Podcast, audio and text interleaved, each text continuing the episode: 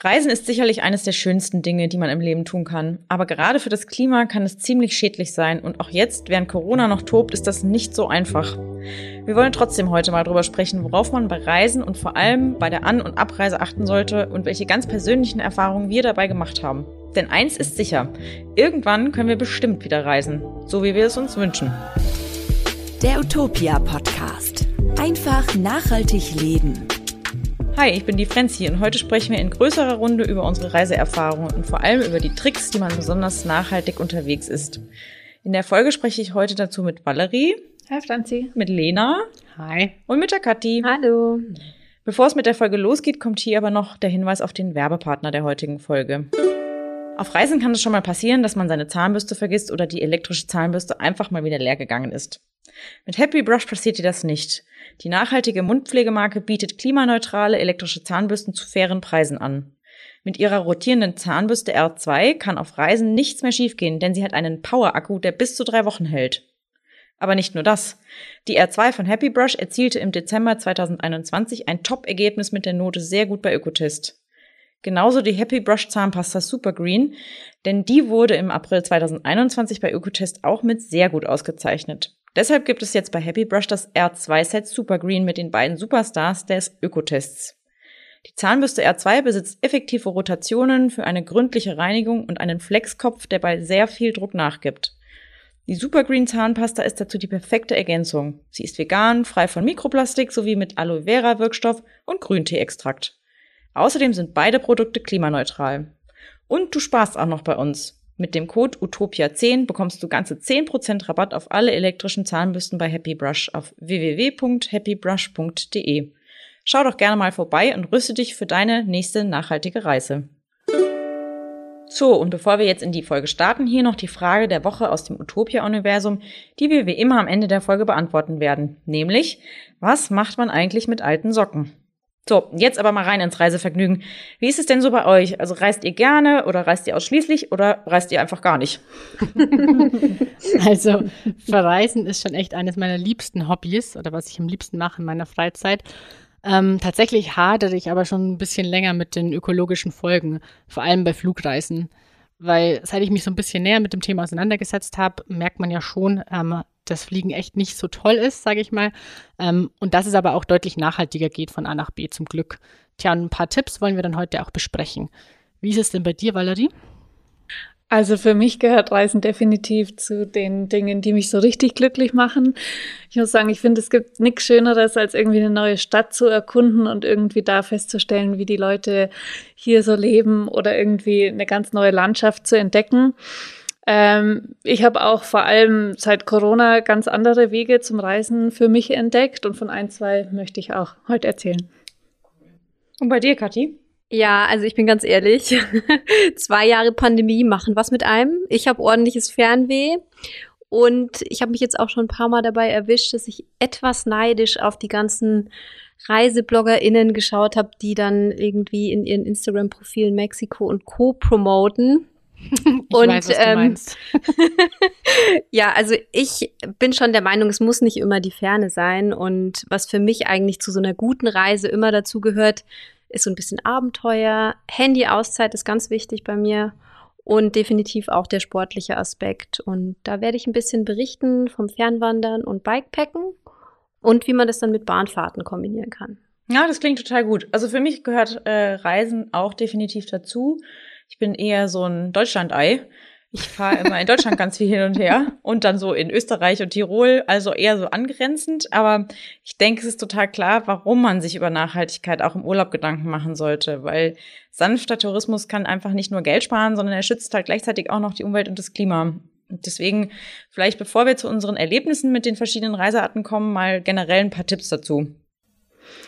Genau, vielleicht als erstes das Naheliegende. Also sucht euch Reiseziele in der Nähe, denn es muss ja nicht immer eine ferne Insel oder auch gleich ein anderer Kontinent sein, weil auch bei uns gibt's ja wunderschöne Seen, an denen man baden kann oder eben wandern geht auch super in den Alpen. Ich war zum Beispiel ähm, 2020 zum ersten Mal seit irgendwie Kindheitstagen an der Ostsee. Und man vergisst ja auch immer wieder, gerade wenn man im Süden wohnt, dass Deutschland ja auch ein Meer hat. Das heißt, wenn man mehr Weh hat, muss man gar nicht das Land verlassen. Stimmt. Das, das, stimmt, ja, tatsächlich. Ich war auch erst einmal dort und habe auch festgestellt, dass es wirklich schön ist und so ein Teil von Deutschland, den ich irgendwie speziell einfach meistens auch vergesse, ehrlicherweise. Genau, und wer in der Nähe bleibt, der äh, muss halt dann auch nicht fliegen. Das ist natürlich praktisch, ähm, weil Fliegen einfach, ich habe es vorhin schon angedeutet, von allen Verkehrsmitteln für den Urlaub wirklich das umweltschädlichste ist. Da ist einfach der Ausstoß von Treibhausgasen enorm und schon eine einzige Flugreise in die Ferne kann tatsächlich dann so viel CO2 produzieren, wie man sonst im ganzen Jahr verbrauchen würde. Das ist schon immens. Also Fliegen am besten erstmal aus der Planung rausstreichen. Wir kommen da später auch nochmal genauer dazu. Ja, und ich glaube auch, wenn es irgendwie reizvoll ist, die Gegend dann mit dem eigenen Mietwagen zu erkunden, sollte man sich schon nochmal die Möglichkeiten aufzeigen, was so mit den öffentlichen Verkehrsmitteln auch machbar ist. Also ich finde, man gewinnt da schon einen viel intensiveren Eindruck von Land und Leuten und hat so ein bisschen Kontakt ja auch dann zu den, zu den Einheimischen und der Schadstoffverbrauch ist einfach für einen persönlich dann viel geringer. Ich glaube, in Frankreich war das, wo das Busfahren auch tatsächlich gar nicht viel kostet. Ist total günstig da, das stimmt. Und ich habe auch so eine ganz kleine Anekdote noch zum Thema ähm, Busreisen und Mietwagen. Ich mache mich jetzt zum Boomer. Äh, als ich in Costa Rica war, ja, nobody's perfect, ähm, da wollte ich von Nord nach ähm, Süd. Und da gibt's eine Straße und laut Google Maps ist es gar nicht weit voneinander entfernt. Und ich hatte echt überlegt, ob ich das mit dem Mietwagen machen soll, weil das mir sehr nah erschien. Und ich dachte, es wäre vielleicht auch praktisch, habe mich dann aber fürs Busfahren entschieden und war dann heilfroh, weil das so die Hauptverkehrsader war und unglaublich viele LKWs unterwegs waren und wahnsinnig viel Stau und man das dann nicht mit so einer Fahrt in Deutschland vergleichen konnte und ich mich dann sehr wohl gefühlt habe, mich zurücklehnen zu können. Von daher, das lohnt sich schon da immer mal zu schauen. Sehr gut, ja. Es erinnert mich auch tatsächlich an Sri Lanka. Da dachten wir auch so, ah ja, die paar Kilometer geht ja schnell, aber wir saßen wirklich lange Zeit im Bus und ich hätte auch nicht selber dann im Auto sitzen mögen. Das stimmt. Ähm, ein kurzer Einschub dann noch von mir, ähm, egal ob ihr jetzt mit dem Auto oder im Flugzeug oder mit was auch immer unterwegs seid, je schwerer ihr euer Gepäck macht, also je mehr Taschen und Koffer ihr mitnimmt, desto mehr CO2 fällt natürlich dann auch, auf, auch an auf der Fahrt. Und beim sanften Tourismus packt ihr dann am besten einfach wirklich nur so viel ein, wie ihr braucht. Das ist so eine alte Regel, aber ich tappe immer wieder in die Falle, zu viel einzupacken. Ich weiß nicht, wie es euch geht. Ja, auf jeden Fall. Ein weiterer Vorteil eben, wenn man nicht so viel mitnimmt, ist natürlich, du musst es nicht schleppen und zu Hause angekommen musst du auch weniger Wäsche waschen. Und ich zum Beispiel mache es jetzt immer schon so, dass ich so ein kleines bisschen Waschpulver mitnehme und einfach vor Ort dann mal ein, zwei T-Shirts wasche. Ist einfach praktischer und weniger Gepäck. Ja, da kommt es ja dann auch immer drauf an, wo du hinfährst. Ne? Also wenn du jetzt irgendwo hinfährst, wo es super kalt ist, dann nimmst du natürlich auch größere Teile mit, die schwerer sind. Aber meistens, finde ich, passt es total oder funktioniert es total super im, im Sommerurlaub. Ich fliege seit äh, den, ich weiß gar nicht, ich bin, äh, als ich das erste Mal äh, im Flieger gesessen habe, hatte ich noch einen normalen Koffer und kein Handgepäck. Und dann habe ich mhm. irgendwann gedacht, so, nee, also das kann ja nicht sein, das ist alles viel zu schwer. Und vor allem nach dem Urlaub hatte ich halt drei Viertel meiner Sachen gar nicht angehabt. Richtig. Dann habe ich mir aufgeschrieben, was ich angezogen habe. Und seitdem habe ich mit mir selbst die Challenge, wenn ich in den Urlaub fahre, ob mit dem Bus, mit dem Auto, mit dem Zug oder was auch immer, äh, darf ich nur einen Rucksack mitnehmen. Also und ich rede auch von einem Schulrucksack, also wirklich Handgepäcksgröße. Und ich habe, also klar, hm. ich fahre dann halt meistens irgendwann, wo es wirklich warm ist.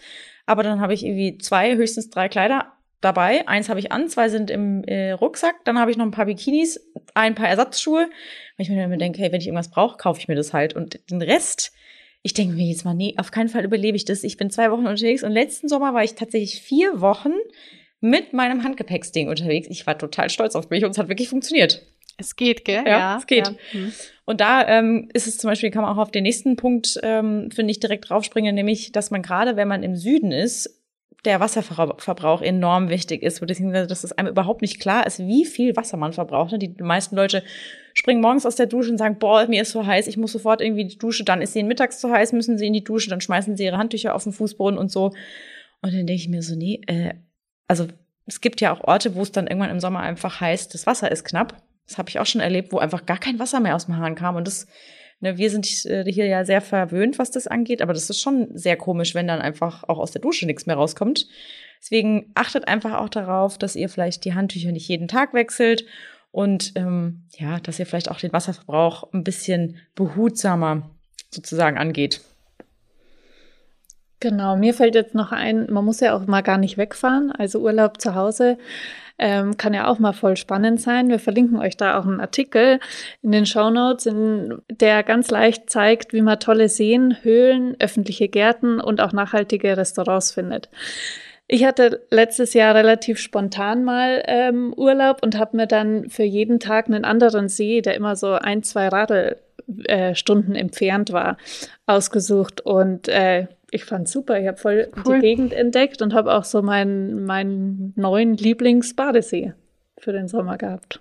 Ist ja voll schön, weil ne, während man auf dem Radl sitzt, entdeckt man ja auch die Landschaft. Ich finde, das ist nach Laufen oder, oder Wandern eigentlich die schönste Art zu reisen, weil man einfach so ein bisschen Zeit und Muße hat, die, die Gegend auch so zu entdecken, oder? Ich finde ja Radeln noch entspannter wie Laufen, weil dann kannst du so die Ferne genießen und beim Laufen bist ja dann Und meistens trägst du so. das Gepäck. ja, ja. Genau. Beim Lauf trägst das Gepäck mhm. selbst, ne? Das stimmt. Wo man aber auch super gut nachgucken kann, ist die Plattform Social BNB. Da könnt ihr beim Reisen ähm, auch gleichzeitig noch die Arbeiten von NGOs anschauen und die dann auch noch unterstützen, was ich echt richtig cool finde. Jetzt haben wir ja relativ viel generelle Tipps ähm, vorgestellt, aber lasst uns doch mal über unsere eigenen Erlebnisse sprechen. Und ich würde sagen, wir fangen einfach mit dem Auto an, oder? Genau, dann lass uns mit dem Auto starten, weil das ist ja doch irgendwie so das häufigste ähm, Verkehrsmittel für viele nochmal, auch für den Urlaub. Ähm, man muss sich halt irgendwie einfach bewusst sein oder ehrlich zu sich selbst sein, dass das Auto das Klima deutlich stärker belastet als, beisp als beispielsweise Bus und Bahn. Ähm, und wenn man zum Beispiel jetzt nur zu zweit fährt, dann ist es auch gar nicht unbedingt günstiger als ähm, Bus oder Bahn zu nehmen, weil man muss tanken. Ähm, oftmals ähm, fallen Vignettengebühren an auf der Autobahn, Mautgebühren und Parken ist ja auch nicht gerade günstig. Ähm, wenn man aber jetzt nur schlecht öffentlich ans Urlaubsziel kommt, was oft das Argument ja fürs Auto ist, dann macht das Auto bitte zumindest so voll wie möglich. Also wenn ihr eine Gruppe fährt, dann auf jeden Fall zu viert oder zu fünft ins Auto ähm, und dafür lieber ein paar Klamotten daheim lassen. Was mir einfällt, ist vor allem vor Ort dann das Auto am besten nicht bewegen. Also lieber dann dort zu Fuß oder mit dem Rad oder halt eben auf Bus und Zug ausweichen. Spontan fällt mir ein, in den Cinque Terres, da ist es ja auch so, dass man nur mit dem Zug zu den das Orten stimmt. eigentlich ja, fahren mhm. sollte. Und wenn man mit dem Auto fährt, braucht man, ich glaube, die Doppelte an Zeit und Parken ist da auch ganz schwierig. Und man kann auch gut wieder im Zug zurückfahren. Das weiß ich von einer Freundin, die so, ja. die abgewandert sind und dann ähm, im Zug zurück. Stimmt, das ist, da ist zum Beispiel eben Auto gar nicht unbedingt praktischer. Ähm, eine aktuelle Studie der Stiftung Warentest kam auch, finde ich, zum spannenden Ergebnis. Und zwar haben die so rund 1000 Menschen in 14 Ländern befragt nach ihrem Verhalten, ähm, unter anderem zum Thema Reisen und Mobilität und wie die ihr eigenes Verhalten einschätzen. Und die Ergebnisse, das war schon interessant, weil die haben sich teils echt stark von den Einschätzungen internationaler Fachleute unterschieden. Und zwar halten 45 Prozent der Befragten in Deutschland den Umwelteinfluss von Reisen und Mobilität für nur mittel oder eher unwichtig. Äh, die beteiligten Fachleute schätzen das aber echt anders ein, weil sie sagen, das Reise- und Mobilitätsverhalten äh, ist einer der wichtigsten Einflussfaktoren für die Umwelt. Und das Umweltbundesamt ähm, geht da auch sogar noch ein Stück weiter und sagt, das Mobilitätsverhalten ist für durchschnittlich 19 Prozent des CO2-Fußabdrucks der Menschen im Land verantwortlich. Also das ist fast ein Fünftel. Das ist irgendwie schon enorm. Und man vergisst ja oft auch, dass da der Straßenbau und die Feinstaubbelastung zum Beispiel auch durch Reifenabrieb einfach noch hinzukommt. Fand ich irgendwie schon krass, was sich da zusammen. Am besten müsste man es eigentlich so machen, dass man, das macht man ja auch zum Beispiel so, wenn man sich vorrechnet, boah, ich habe jetzt fünf Kilo abgenommen, dann rechnet man das ja in Butterpäckchen um. Braucht man? Ja, ich kenne ganz viele, die rechnen das in Butterpäckchen ja. um, weil ein Päckchen Butter hat 250 Gramm. Und wenn du das dann auf 5 Kilo umrechnest, hast du eine ordentliche Packung Butter auf dem Tisch. Oder halt vegane Butter oder wie auch immer. Und wenn du jetzt irgendwie hergehen würdest und das umrechnen würdest, wie viel Menge von, was ich jetzt, Mehl oder was, also dass der Mensch einfach eine bessere Vorstellung davon bekommt, was das eigentlich bedeutet, was er da produziert. Weil ich glaube, die meisten Leute, klar, du fliegst mit dem Flugzeug durch die Gegend, dann pustet das Flugzeug irgendwas in die Luft, aber du siehst es ja nicht, was du machst. Mhm. Ne? Also da würde ich mir wünschen, dass man irgendwie so ein paar mh, hm, lebensnahe Beispiele hätte, wo man jemandem ganz normal erklären kann, guck mal, wenn du mit dem Zug fährst, sind es so und so viele Salatköpfe. Wenn du mit dem Flieger fliegst, sind es so und so viele LKW-Salatköpfe oder sonst irgendwas. Ne? Müsste man sich halt noch was einfallen lassen. Naja können wir mal Mach in einer späteren Folge mal noch genau. nachliefern, wie viele Salatköpfe man da so produziert. Kommen wir zum nächsten Verkehrsmittel. Der Nachtzug. Es muss ja nicht immer das Flugzeug sein. Also in Europa kann man ja auch super viele Städte mit dem Nachtzug erkunden. Und da spart man auch eine Menge an CO2-Emissionen ein. Ein weiterer Vorteil von Bahnreisen ist für viele Menschen, dass ähm, das Reisen ja auch viel entspannter ist. Also es fällt dieser lange Aufenthalt am Flughafen mit dem Check-in, dem Security-Check-in und dem Boarding weg. Ähm, und natürlich auch die Fahrt zum Flughafen. Also jetzt zum Beispiel bei uns hier in München, eine gute Stunde muss man Mhm. zum Flughafen echt immer einplanen. Ja. Eine Katastrophe. Wir haben auch auf Utopia ähm, die coolsten Nachtzugstrecken in Europa mal zusammengestellt. Also inzwischen geht's ja von Paris nach Venedig, von Berlin nach Wien, durch Finnland zum Weihnachtsmann kann man auch inzwischen fahren. Ähm, den Link stellen wir euch natürlich in den Shownotes ein. Mm, ah ja, und seit kurzem gibt's auch eine Nachtzuglinie von Zürich nach Amsterdam. Und die fährt ja auch über Freiburg, Frankfurt, Köln, Duisburg. Da kann man dann echt an vielen Stellen zusteigen. Ähm, was ich gern mal machen würde, ähm, ist die Strecke Wien, Salzburg, Rosenheim und dann eben in München dazukommen. Und am Ende landet man dann in Paris. Und vor allem dauert das nicht lang. Das dauert nur, was haben wir uns vorhin gerade unterhalten? Äh, eine Kollegin hat gerade gesagt, vier Stunden von hier München nach Paris. Ist Ja. echt super fix. Also, Vier Stunden. Aber mit dem Nachtzug natürlich Ja, länger, weil du Nachtzug, ja. schläfst ja. Genau, Aber sparst dir ja dann genau. auch eine Übernachtung. aber es gibt irgendwie eine Verbindung, die generell wohl nur vier Stunden dauert. also ich würde das total gerne mal probieren. Vier Stunden kommt mir echt kurz vor, aber ich ähm, habe tatsächlich, weil die das ähm, über den Nachtzug schon mal gemacht, von München nach Paris.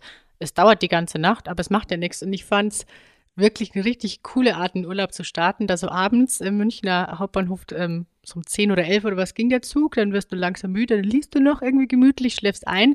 Und ich konnte eigentlich auch echt ganz gut schlafen und bis heute morgens dann in Paris. Und halt am äh, Ostbahnhof war das in Paris, mitten in der Stadt halt auch schon. Das ist schon cool und praktisch.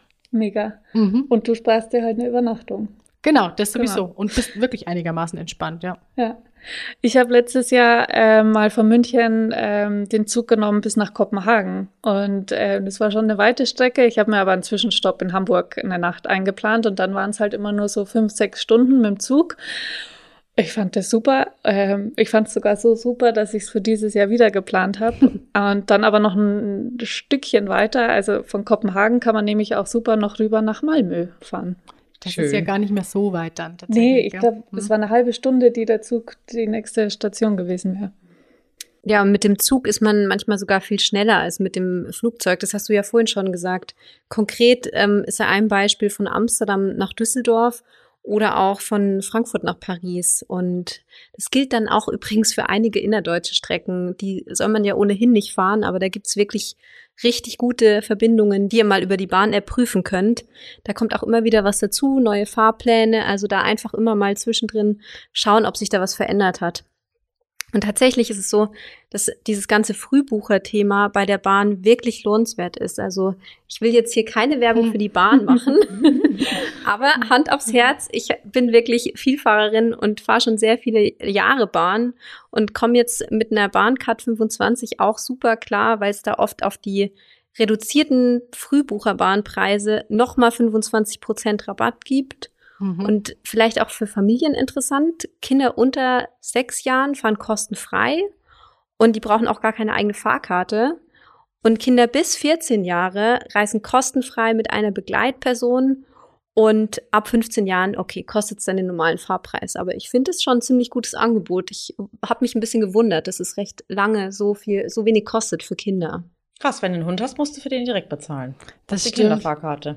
Es, es ist schon cool. Mich, mich nervt so ein bisschen die Frühbucherei, finde ich, bei der Bahn, dass man halt so oft schauen muss, irgendwie, ähm, am einen Tag kostet so viel, am anderen ähm, kostet es mehr oder weniger. Aber gut, beim Fliegen ist es ja das Gleiche irgendwie, dass man dann nicht von einem Fixpreis ausgehen Mhm. kann. Aber das würde zu weit führen, glaube ich. Machen wir lieber weiter mit ähm, einem Teilgebiet vom Zug, nämlich ähm, das Fahrrad im Zug. Das habe ich noch nicht ausprobiert, aber ich weiß, dass die Valerie schon gemacht hat. Genau, ich bin mal an einem verlängerten Wochenende mit dem Rad zum Bodensee geradelt. Mit Zwischenstopps, ähm, nicht in einem. ähm, genau, und für die Rückfahrt hat mir dann so ein bisschen die Zeit gefehlt und dann habe ich eben den Zug genommen. Das lief nur so bedingt ähm, rund, also ein Teil der Strecke ähm, musste ich auf den nächsten Zug warten, weil das Radabteil schon äh, total voll war und ich konnte eigentlich nicht mehr mitfahren. Ähm, war jetzt in meinem Fall nicht so schlimm. Es war Sommer, dann gab es halt ein Eis und der nächste Zug kam auch bald. Aber ähm, ja, manchmal kann das ja schon auch blöd laufen, wenn man irgendwie einen Anschlusszug oder irgendwas bräuchte. Ähm, und oftmals bekommt man hier auch beim Ticket ja nur so bedingt eine Auskunft. Ähm, ich glaube, Kathi, du hast da auch schon mal so einiges erlebt. Ja, ich bin recht viel mit dem, mit dem Fahrrad unterwegs und war auch schon mal auf solchen, ja, ich sag mal, Fernzügen und ICEs unterwegs. Bin zum Beispiel mal mit dem Fahrrad von München nach Berlin gefahren und musste natürlich dann auch irgendwie wieder zurückkommen. Und da hat man dann schon so ein paar Herausforderungen. Also ein Radticket für Regionalbahnen kann man immer einfach noch am Automaten kaufen, ohne dass man jetzt ja eine Reservierung richtig machen muss. Da gibt's einfach Radabteile, hast du ja gerade schon gesagt. Aber wenn du eine Fernstrecke hast, da muss man schon ein bisschen früher dran sein, weil da gibt es eben nur ganz kleine Radabteile in den ICEs.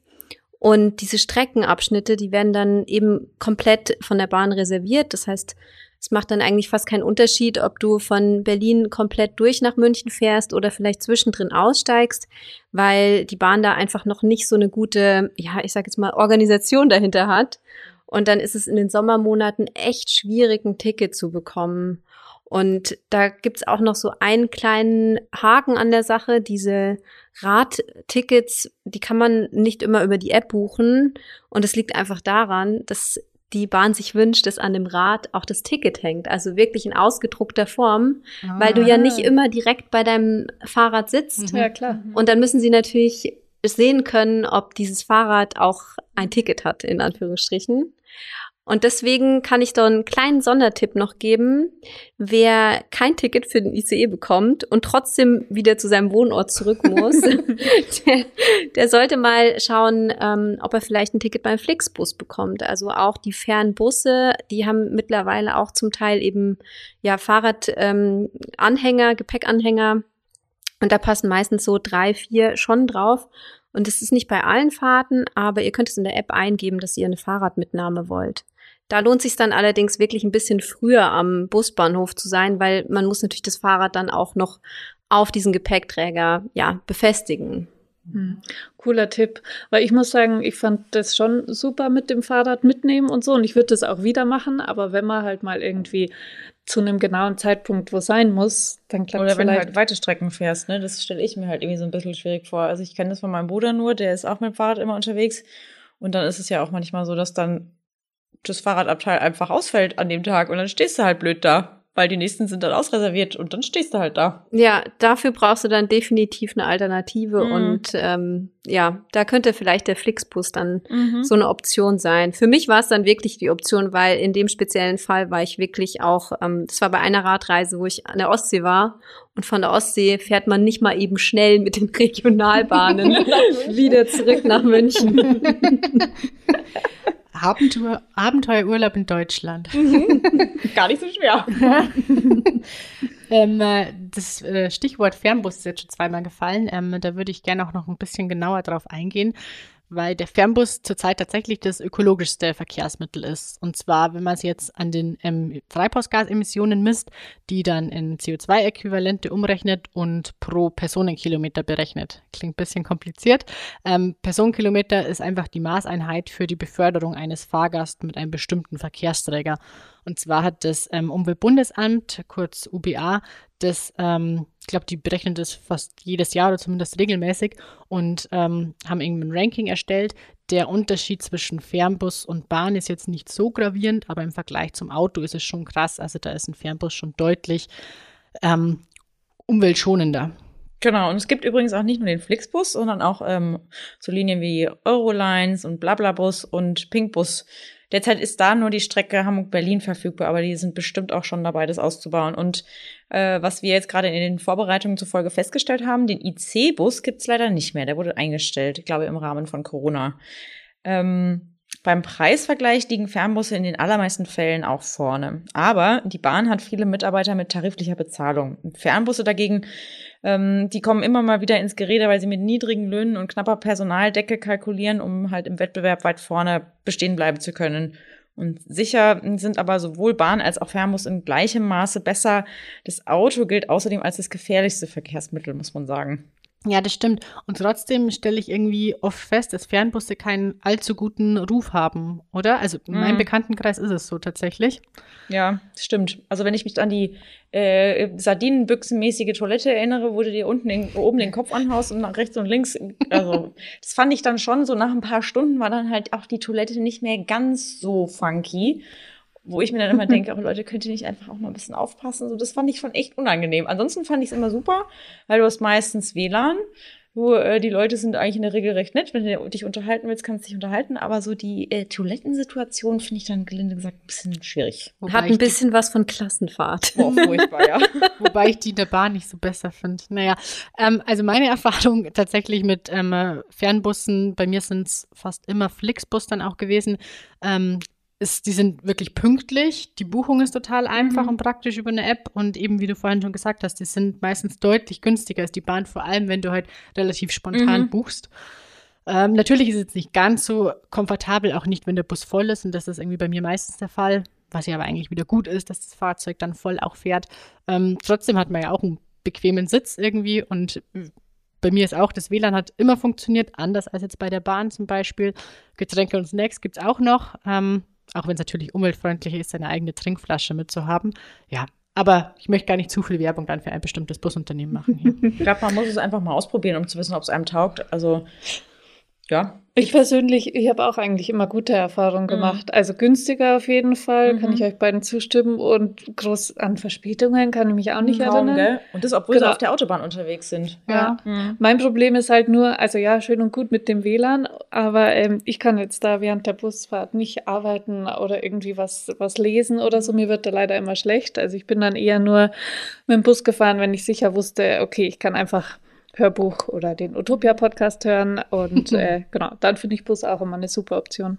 Ja, das stimmt.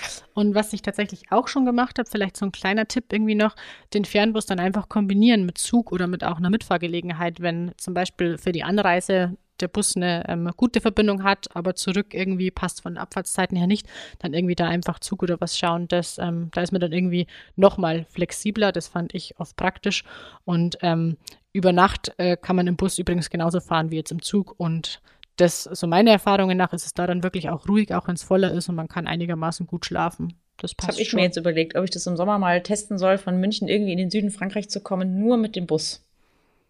Das habe ich mir jetzt mal so als Challenge gesetzt. Mal sehen, ob das funktioniert. Ich Das überlege, ob ich, dann. überlege, ob ich schon gefahren bin. Ich bin schon mal von ganz Norden in Frankreich bis ganz in den Süden runter. Das haben Mhm. wir auch lange Bus gefahren. Ja, da fährst du auch über Nacht, glaube ich. Also du kannst Mhm. hier in München, habe ich schon mal geschaut, bist halt elende 17 Stunden unterwegs. Aber es ist halt so viel günstiger als äh, Bahn und als der Flieger sowieso. Und ich habe mir gedacht, ja, gebe ich mal ein oder zwei Tage Urlaub her und probiere mir das mal aus. Ja.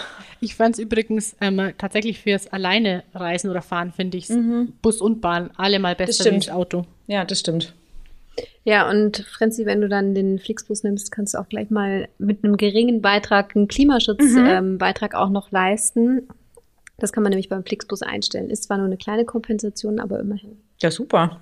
Ja, Mhm. genau. Wegen dem ganzen Lob vielleicht auch mal so ein paar Nachteile dann auch noch. Ähm, man kommt halt jetzt irgendwie nicht an kleine und abgelegene Orte tatsächlich. Also die Fernbusse fahren wirklich größere Ziele dann irgendwie einfach ab und äh, kleinere Orte sind schwerer zu erreichen. Oder auch bei wirklich großen Städten, in Berlin zum Beispiel, war es bei mir mal so, dass ich echt noch eine halbe Stunde mit der S-Bahn überhaupt zum Busbahnhof fahren Mhm. musste, um dahin zu kommen. Das kann dann so ein bisschen umständlich werden, wenn man unter Zeitdruck wohin möchte. Oh ja, in Wien, da kommt man auch irgendwie weit ab vom Zentrum an. Also nicht mit jeder Linie, aber kam bei mir schon öfter vor. Mhm. Und ähm, das Gepäck ist natürlich begrenzt. Ähm, da darf man tatsächlich, glaube ich, nur ein größeres Gepäckstück dann immer noch mal haben, ähm, das unten eingepackt wird, ähm, an Koffer oder Rucksack. Aber eigentlich ist es ja, schadet es ja gar nicht, sondern ähm, kann man sich ja selber disziplinieren, dann wirklich nicht zu viel einzupacken. Ich glaube, man muss sich auch disziplinieren, wenn man zum Beispiel mit dem Van irgendwie auf den Campingplatz Urlaub macht, was das Gepäck angeht, oder Kathi? Gutes Stichwort.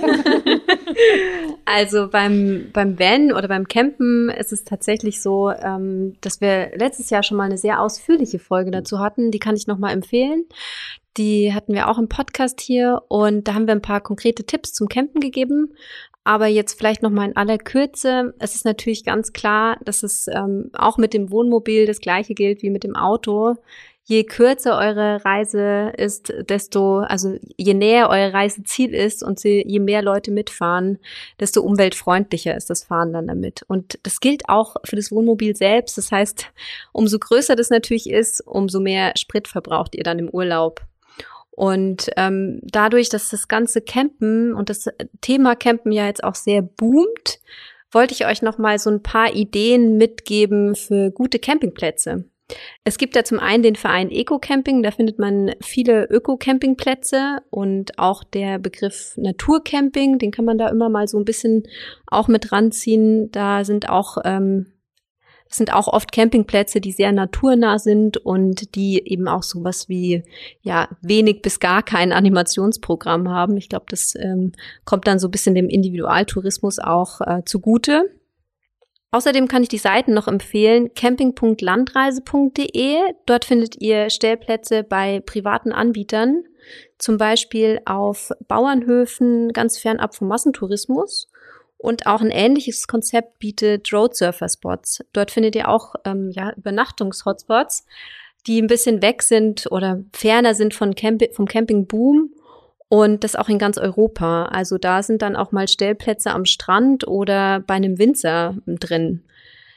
In Deutschland gibt's noch das Zeltzuhause.de. Das fand ich auch ganz spannend. Da gibt's richtig viele Schnäppchen, wenn man einfach mal nur sein Zelt vielleicht auch auf einer Apfelbaumwiese aufschlagen will. Und diese ganzen Plattformen, die ich euch jetzt genannt habe, die schießen gerade echt komplett aus dem Boden. Also da lohnt sich wirklich mal ein Blick ins Internet. Ähm, und das sind dann meistens sehr kleine Campingplätze auch oder wirklich einfach bei Privatpersonen, so dass ihr auch mit Gastgebern ins Gespräch kommt oder einfach komplett eure Ruhe habt. Oder wenn es dann wirklich mal nur um Übernachten geht, dann gibt es natürlich auch einige Apps, die Nachtstellplätze anbieten, wie zum Beispiel Park for Night. Das kennt ihr vielleicht schon. Also ich kenne es und Park for Night ist wirklich super. Ähm, hat uns schon ein oder andere Mal irgendwie spontan dann äh, die Nacht noch gerettet. Ähm, ein bisschen aufpassen muss man, weil ähm, auf gewerblichen Parkplätzen zum Beispiel wie vom Supermarkt oder so, sollte man dann möglichst nicht übernachten oder das Auto länger stehen haben. Da steht dann oft auch so ein Schild drauf, nur Pkw. Ähm, und da darf man wirklich nur für den Zeitpunkt des Einkaufs dann auch parken. Ähm, übernachten ist dann nicht gestattet. Da geht auch oft mal die Schranke dann runter, wenn die ähm, eben mit Schranke sind die Parkplätze. Genau, dann kommst du nämlich nicht mehr raus, ne? Richtig. Gibt es bei meinen Eltern einen. Da werden die Autos regelmäßig eingesperrt und was ich total grell finde, wenn du als Kunde dort parkst, dann kriegst du auch noch einen Strafzettel, wenn du länger als eine Stunde da stehst. Und die gehen da tatsächlich ernsthaft um, mhm. weil es halt eine super Einnahmequelle ist, richtig fies. Kenne ich jetzt auch neu mhm. bei so einem ähm, mhm. Einkaufszentrum, ja. Ja, ganz egal, auch ob das Wohnmobil gekauft oder gemietet ist. Auf was man auch achten sollte, ist das Thema Einbruch und Diebstahlschutz. Also in dem Fall lohnt sich sicherlich eine Reisegepäckversicherung abzuschließen und da mal darauf zu achten, wie konkret die vertraglichen Bedingungen sind. Da gibt es nämlich einige, die zwischen 22 und 6 Uhr morgens nicht greifen. Da würde ich mir nochmal anschauen, wie ihr euer Wohnmobil speziell auch versichern lassen könnt. Vielleicht greift da auch die ein oder andere Hausratversicherung, aber das würde ich mir nochmal genau anschauen, tatsächlich. Ob die Versicherung davon ausgeht, dass man von 22 bis 6 Uhr definitiv selbst im Wohnmobil ist, weil man da schläft.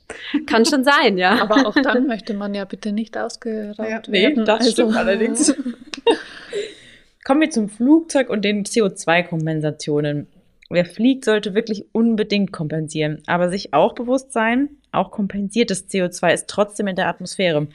Man sorgt lediglich mit einer Spende dafür, dass woanders Projekte gefördert werden, die CO2 einsparen. Und da gibt es neben seriösen Anbietern wie zum Beispiel Atmosphäre oder Klimakollekte auch viel Greenwashing. Ich meine, es ist schon gut, wenn man uns, es ist wirklich viel, viel besser, wenn man es macht, aber man muss sich einfach klar machen, es ist halt nicht damit getan, dass man es bezahlt oder spendet und das Ganze damit dann aufhebt. Und gerade deshalb ist es wichtig, in die richtigen Projekte zu investieren. Die wichtigsten Anbieter für Kompensationen haben wir euch auf unserer Website aufgelistet. Den Link gibt es wie immer in den Show Notes. Dabei gilt auch, jede neutralisierte CO2-Emission ist besser als jede nicht kompensierte Produktion klimaschädlicher Gase. Und das spricht klar für den CO2-Ausgleich bei privaten oder anderen Flugreisen. Denn es ist am Ende egal, wo das CO2 ausgestoßen und wo es kompensiert wird, wenn die Gesamtmenge neutral ist bzw. endlich reduziert wird.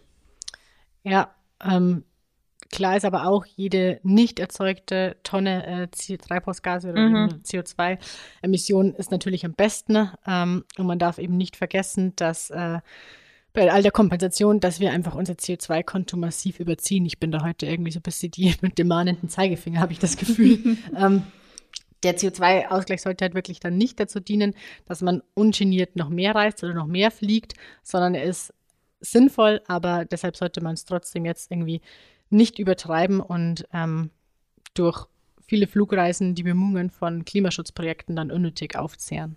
Genau, und als Fazit könnte man daraus vielleicht sagen, wenn ihr fliegt, dann solltet ihr auf jeden Fall kompensieren. Aber nur weil ihr kompensieren könnt, heißt es jetzt nicht, dass ihr auch fliegen sollt. Hm? Schön gesagt, schöner Merksatz. Mhm. Und in Europa geht es ja auch einfach super, wirklich ohne Flugzeug. Das haben wir jetzt auch schon gesehen und besprochen. Ich zum Beispiel habe mir fürs Jahr 2020, also schon vor zwei Jahren, vorgenommen, keine Flugreise zu machen. Dann kam Corona und der Lockdown und dann war es tatsächlich nicht allzu schwer, das einzuhalten. Ich habe es mir deshalb letztes Jahr gleich nochmal vorgenommen und ähm, auch wieder geschafft. Aber gut, war ja immer noch Corona. Ähm, ich habe es mir auch für dieses Jahr nochmal vorgenommen und Stand jetzt ist nichts geplant. Und ähm, ich werde es hoffentlich dann dieses Mal auch wieder schaffen. Dann bin ich schon drei Jahre zum. Okay, Lena, dann habe ich jetzt die ultimative Alternative für dich.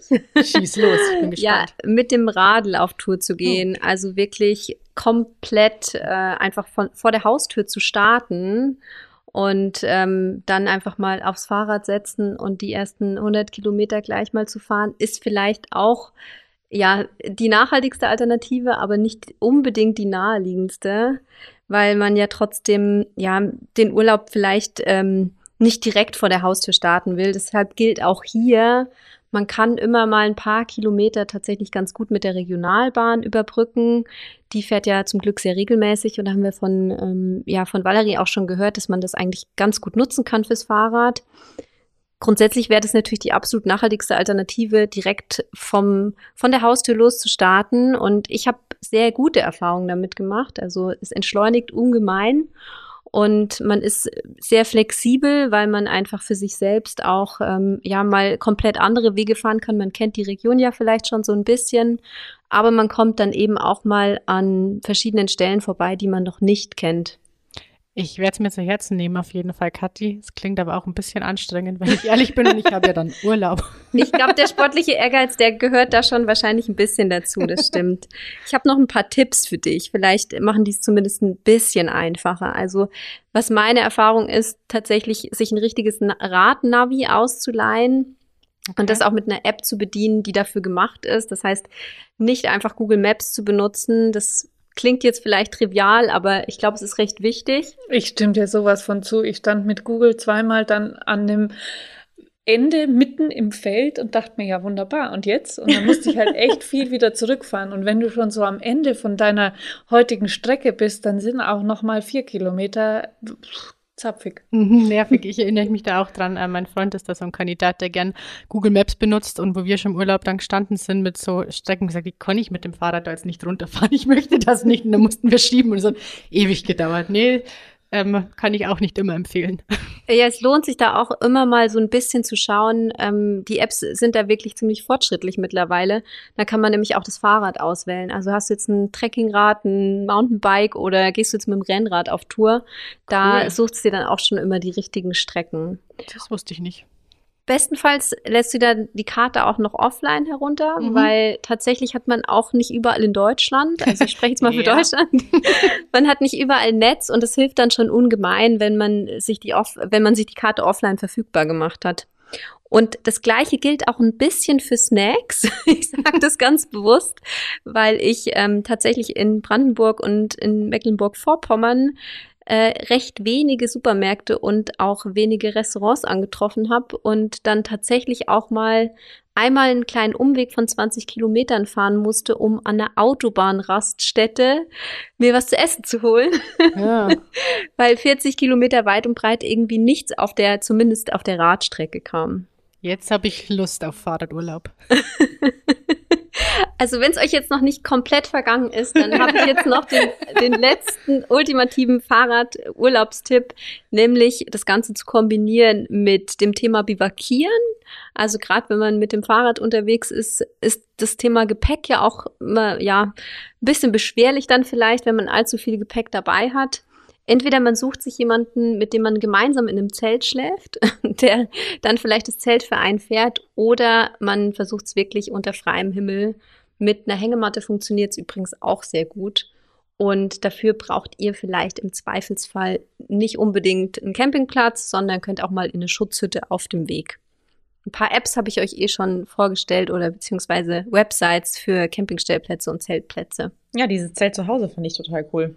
Das muss ich mir auf jeden Fall auch mal angucken. Besonders komfortabel ist es natürlich, wenn du im Fahrradurlaub äh, in Gasthöfen oder Hotels schlafen kannst, nicht nur im Hinblick auf das stets trockene und meist doch bequemere Bett als das harte Gras, ähm, aber halt auch wegen dem Reisegepäck, ne? Weil wer in festen Unterkünften schläft, der spart sich das Zelt, die Isomatte und den Schlafsack und halt auch die ganze, den ganzen Küchenklump, wie ich das immer nenne. Ähm, ist aber natürlich viel teurer. Eine Alternative, die ich eigentlich am allerliebsten mag, sind Ferienwohnungen. Besonders wenn man zu zweit oder zu mehreren ist, weil ich finde, da bist du halt einfach viel unabhängiger und die kann man ja auch für ein oder zwei Übernachtungen buchen. Auf meiner Fahrt zum Bodensee habe ich äh, auf Bauernhöfen übernachtet. Das fand ich auch echt cool. Das ist bestimmt auch voll nett, oder? Da hat man doch auch direkt Familienanschluss. ja, schon. Und mhm. äh, viele Tiere. Nur an einem waren äh, viele Katzen und das war jetzt für mich blöd, weil ich gegen Katzen allergisch bin. Aber weiß man halt vorher nicht. Ja, ich glaube, so für EinsteigerInnen, Lena, wäre auch noch mir, mal. Ich, gesehen. ich schaue zu dir. Ähm, wäre auch noch mal so ein Streckentipp vielleicht ganz interessant, nämlich an, entlang von Flüssen ist es tatsächlich so, dass meist ähm, ja keine allzu großen Steigungen vorhanden sind. Und wer dann von der Quelle zur Mündung eines Fl Flusses radelt, der hat dann wirklich in der Regel etwas weniger Anstrengung diese Radwege an Flüssen oder an Ufern von auch ähm, größeren Seen, die sind meistens sehr komfortabel auch ausgebaut und deswegen auch das perfekte Modell für EinsteigerInnen und GelegenheitsradlerInnen. Klingt gut, klingt gut. Ich würde es vielleicht nicht zur Ferienzeit machen, weil ich mir vorstellen kann, dass da dann schon auch einiges los ist, aber klingt gut. Ja, kannst du ja einfach mal schauen auf fluss-radwege.de. Ja, irgendwie klingt es so, als ob wir bald eine Gruppe aufmachen müssen, die heißt utopiaradelt.de. Super. Was ich ja eigentlich, also meine Lieblingsform des Urlaubs tatsächlich klingt total spießig und äh, langweilig, ist aber entweder Wandern oder eben Fernwandern. Ich bin ähm, auch schon mal den Jakobsweg gelaufen und es war für mich mit der allerschönste Urlaub, den ich, also es ist kein Urlaub, weil ähm, mhm. du schleppst die ganze Zeit deine äh, Kilos und dein Gepäck mit dir durch die Gegend, aber es war ganz toll. Ähm, und wie schon der Name sagt, zeichnet sich das Weitwandern durch besonders lange Wanderwege aus, die mehrere Tage oder auch Wochen in Anspruch nehmen. Das war bei mir damals auch so. In der Regel beinhaltet eine solche Wanderung also sechs bis 30 Tagesetappen und die Routen sind da anders als beim Trekking markiert oder beschildert. Und nichtsdestotrotz ist es aufgrund der Länge eher für Fortgeschrittene geeignet, weil sie einiges an Konditionen brauchen. Wobei ich jetzt einfach mal spoilermäßig sagen kann, ich war nicht trainiert, ich war äh, überhaupt nicht sportlich zu der Zeit. Ich hatte irgendwie eine, ein kaputtes Handgelenk. Ich bin in äh, Laufturnschuhen gelaufen. Ich bin trotzdem angekommen. Also wenn man sich selber nicht so stresst und keine Höchstleistungen von sich erwartet und jetzt vielleicht auch nicht die gefährlichsten Wege runterkraxeln will, dann kann man da schon auch irgendwie relativ weit kommen. Und weit wandern ist halt einfach auch eine Urlaubsform, die du besonders umweltbewusst gestalten kannst. Ähm, dazu solltest du deine Wanderroute möglichst regional planen und es gilt eigentlich wie für den Fahrradurlaub dasselbe. Ja, man kann ja auch ähm, einfach klein anfangen. Man muss ja nicht sofort den ganzen Jakobsweg abwandern, genau. sondern einfach für ein langes Wochenende zum Beispiel mal ähm, wandern gehen. Oder man verbindet dann den Wanderurlaub ähm, mit ein paar Tagen dann noch an einem schönen See oder an einem Fluss. Und die An- und Abreise geht da auch sehr gut mit der Bahn und mit dem Bus. Im Münchner Umland, also bei uns jetzt zum Beispiel, ist es auch so, dass von den Bahnhöfen, Bahnhöfen weg dann auch nochmal Shuttlebusse zu den Bergen und so weiter fahren. Das ist echt ganz praktisch und äh, gut erschlossen. Weitwandern finde ich ist einfach auch eine gute Möglichkeit, um ähm, die Natur besser kennenzulernen und ganze Naturgebiete. Äh, auf äh, unseren Wandertouren sollten wir dann aber natürlich immer darauf achten, dass äh, wir auf den markierten Wegen bleiben äh, und weil dann äh, schützen wir einfach die heimischen Tier- und Pflanzenarten. Und äh, was auch ganz wichtig ist, bitte keinen Müll liegen lassen, auch keine Bananenschalen. Die verwittern einfach nicht schnell genug. Also einfach die Natur bitte so erhalten, wie sie ist ja, ich glaube, das waren jetzt schon ziemlich gute Tipps. Du hattest ja auch schon gesagt, Franzi, dass du auf dem Jakobsweg mhm. warst. Ich weiß nicht genau, auf welchem du warst. Ich, auf dem Spanischen. Auf dem Spanischen. Mhm. Ich bin nämlich den portugiesischen Jakobsweg gegangen. Das sind 270 Kilometer. Ich war damals trainiert, aber ähm, bin in 13 Tagen gelaufen. Das kann man also noch ein bisschen strecken sicherlich. Das wäre jetzt mein Tipp zum Thema Weitwandern, weil das wirklich ein sehr einfacher, ja, gut gehbarer Weg war. Viel an der Küste von Portugal und das kann man dann auch mit einem, ja, mit einem kleinen Badegang noch verbinden am Strand. Kann ich sehr empfehlen. Und man kann auch immer nur Teilstrecken laufen. Also ich glaube, gerade bei dem Thema Fernwandern sollte man sich nicht zu viele zu viel Stress im Kopf machen, ja, dass man immer komplette Routen gehen muss, sondern ich bin auch schon nur Teile vom spanischen Jakobsweg gegangen und ähm, man muss sich einfach selbst auch mal sein Ziel setzen und nicht äh, immer quasi mit den großen Reiseführern gehen und sagen, ich brauche jetzt hier für sechs Wochen, sondern man kann auch Etappen laufen. Genau, also ich habe damals auch viele Leute getroffen, die tatsächlich jedes Jahr wiedergekommen sind und dann eben da wieder angefangen haben, wo sie im letzten Jahr dann aufgehört haben. Das ist auch eine schöne Art zu reisen, finde ich. Mhm. Kenne ich auch von einigen, ja kriege irgendwie gleich Fernweh, irgendwie, wenn ihr das so erzählt. Ähm, wo gehen eure nächsten Urlauber hin? Jetzt bin ich noch ein bisschen neugierig. Hm, naja, also ich finde immer unter Vorbehalt, dass das mit Corona irgendwie sich ein bisschen entspannt. Ähm, plane ich tatsächlich mit meiner gesamten Familie nach Südfrankreich zu fahren und da wir zu sechs sind, teilen wir uns ähm, zwei Autos ähm, und machen dann so eine Art Roadtrip, weil das bei uns immer so ist, wenn die Türe zugeht, dann fängt der Urlaub sozusagen schon an mit allen Hottentotten im Auto. Es macht immer riesen Spaß. Wir sind irgendwie, äh, glaube ich, 14 Stunden unterwegs, aber es ist halt schön, Ui. weil wir auch sagen, wir nehmen lieber unsere Sachen mit, wir brauchen und dann werde ich wahrscheinlich versuchen, nochmal nach Osttirol zu fahren und das mache ich mir dann ganz entspannt von hier aus mit der Bahn. Schön. Genau, ich habe ja von meiner Reise vorher schon erzählt mit Kopenhagen. Genau, Hamburg, Kopenhagen und dann Malmö. Sehr schön. Sehr schön. Also ich werde mit ähm, dem Zug, ähm, habe ich schon geplant, mit meiner Schwester nach Bratislava zu fahren. Das geht von München auch echt auch relativ praktisch. Hoffen wir mal, wir werden es sehen. Ähm, und äh, dann auf jeden Fall auch eine kleine ähm, Fernwanderung ist vielleicht übertrieben, aber zumindest drei Tage mal ähm, in den Alpen auch unterwegs sein. Und du, Kathi? Ja, ich habe mir jetzt weniger ein Ziel gesetzt, wo ich hin möchte, sondern ich habe mir eher so ein paar Überlegungen gemacht, wie ich das machen möchte. Also ich möchte ganz gerne wieder mit dem Fahrrad mhm. und hat es vielleicht schon rausgehört, dass ich das gerne mache. ich möchte gerne wieder ein bisschen ähm, ja Bikepacking, das heißt mit dem Fahrrad und wenig Gepäck und vielleicht auch wirklich ohne Zelt ähm, dann bivakieren und gern auch ein bisschen mehr in den Bergen dieses Jahr wieder sein und ein bisschen ja, versuchen mehr auf Tagestouren oder auch mal mehrtägige Touren durch die Berge oder über die Berge, durch die Berge ähm, zu gehen. Das sind eigentlich so meine Ideen. Ja, ich würde sagen, da haben wir jetzt richtig, richtig viele tolle Tipps und irgendwie, wenn ich mir das überlege, dann kribbeln meine Füße schon und denke mir so, ha, ich möchte auch gerne in den Urlaub. Sommer, hm. bitte komm. das war's aber jetzt erstmal für die äh, heutige Folge. Und bevor wir zum Ende kommen, gibt es natürlich wie immer noch die Antwort auf die Frage der Woche, nämlich alte Socken wegschmeißen oder gibt es da vielleicht noch bessere Alternativen? Weil irgendwie hat, glaube ich, jeder von uns so ein so einzelne löchrige Socken, die man äh, nicht wegwerfen will. Und was man damit machen kann, da gibt es fünf Dinge, die wir ausprobiert haben. Also zum Beispiel Trinkflaschen isolieren. Es geht jetzt im Winter, ähm, indem du Socken um die Glastrinkflasche ähm, packst. Also so hält sie länger warm. Und im Sommer kann man zum Beispiel die Socken einfach nass machen, gut ausbringen und dann um die Getränkeflasche stülpen. Und das hält das Getränk schön kühl. Voraussetzung ist dafür natürlich, dass das jetzt keine ähm, Thermoskanne oder kein Thermobecher oder sowas ist, weil da funktioniert es nicht. Aber wenn ihr Glastrinkflaschen habt, dann funktioniert es sowohl im Winter als auch äh, im Sommer recht gut. Ich habe letztens Wollsocken vorne abgeschnitten und hatte dann so Stulpen. Mhm. Also äh, keine richtigen Handschuhe, aber man mümmelt sich halt dann so ein, aber mhm. das war super. Cool. Ähm, man kann mit alten Socken tatsächlich auch ähm, Staub wischen. Das geht bei Pflanzen ganz gut. Die stauben ja doch ähm, immer wieder ein, zumindest bei mir. Und einfach, wenn man die alte Socke sich über eine Hand zieht und dann kann man schön über die Blätter wischen. Das funktioniert gut, dann glänzen die schön. Das ist auch ein guter Tipp. Ja.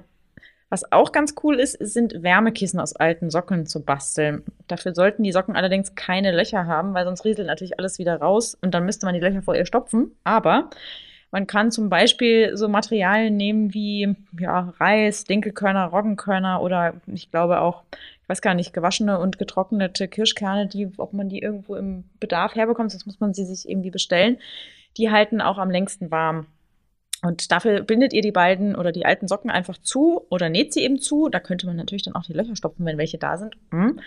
Und dann habt ihr ein fertiges DIY-Wärmekissen. Das packt ihr dann in den ähm, Backofen oder ich weiß gar nicht, ob man das auf den Toaster, auf diesen Grill. Nee, lieber nicht. drauf. Ja, würde ich Nee? nicht. In die Nee. Mikrowelle würde ich Keine machen. Tipps mit dem Toaster, Ja. das Meine kann nur Tipps für schief gehen. Okay, alles klar. Nee, dann packt es einfach in den Backofen und dann habt ihr ein schönes Wärmekissen. Und ich glaube, es funktioniert auch, wenn man es in den, ins Frierfach tut mit äh, Kälte.